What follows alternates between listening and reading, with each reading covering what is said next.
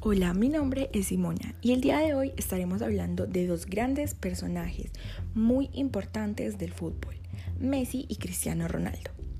Como sabemos, en estos tiempos de pandemia, de COVID, es muy difícil un reencuentro entre ellos dos, ya que se deben de tomar muchas precauciones. Y además, aún sabiendo que Cristiano dio positivo a COVID, y aunque en estos momentos ya se encuentra bien, puede ser muy peligroso Así que por esta razón, estos dos equipos se pueden privar del entrenamiento.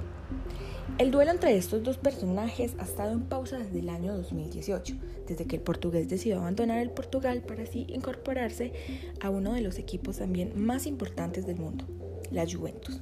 De igual manera, todos los fanáticos de estos dos personajes del fútbol no pierden las expectativas de que algún día puedan pisar la misma cancha.